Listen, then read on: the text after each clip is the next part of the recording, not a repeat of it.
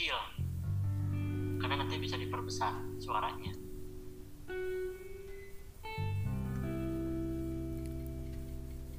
Ya. Bonjour à tous. Eh, Aujourd'hui on va oh, iya, parler de expression de cause. La cause est un fait qui entraîne un autre fait. Ah, Exemple, je m'arrête car je suis fatigué. Je m'arrête. Pourquoi? Parce que je suis fatigué. La conséquence est un fait qui résulte d'un autre fait. Bon, voilà.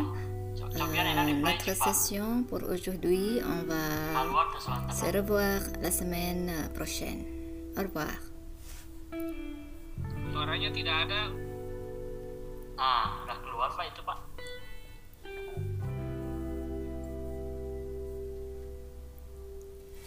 Frekuensi yang hijaunya jalan artinya itu ada suaranya. Eh, Tapi suara tidak ada, Pak Mat. Nah, pas di share screen, Pak Aceh punten bisa